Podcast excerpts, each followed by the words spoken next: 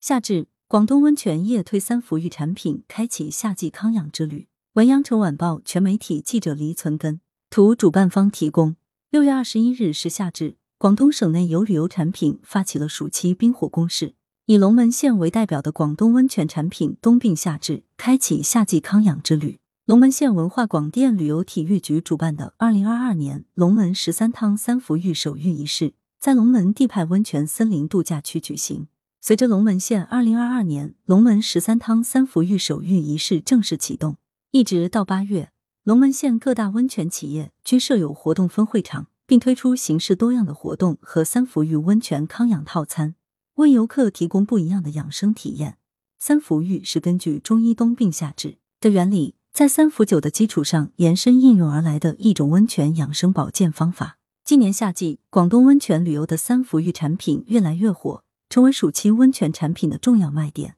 龙门县委副书记田玉东表示，通过持续推广龙门十三汤三伏浴活动，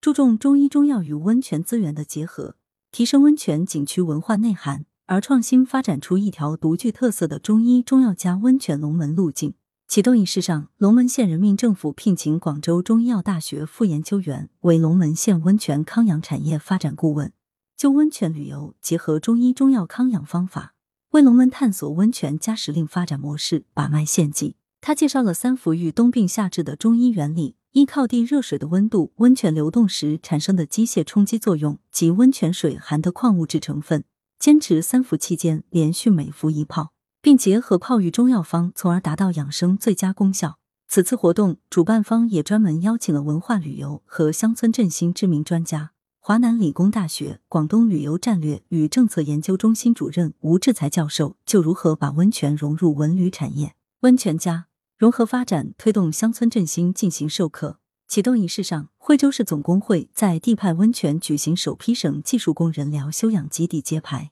据悉，广东省总工会于今年三月对首批技术工人疗休养基地开展实地评估工作，经符合条件的单位自愿申报，省总工会综合评估审定。拟命名龙门地派温泉度假村等六十五家单位为广东省首批技术工人疗休养基地。龙门县旅游协会会长李新凯介绍，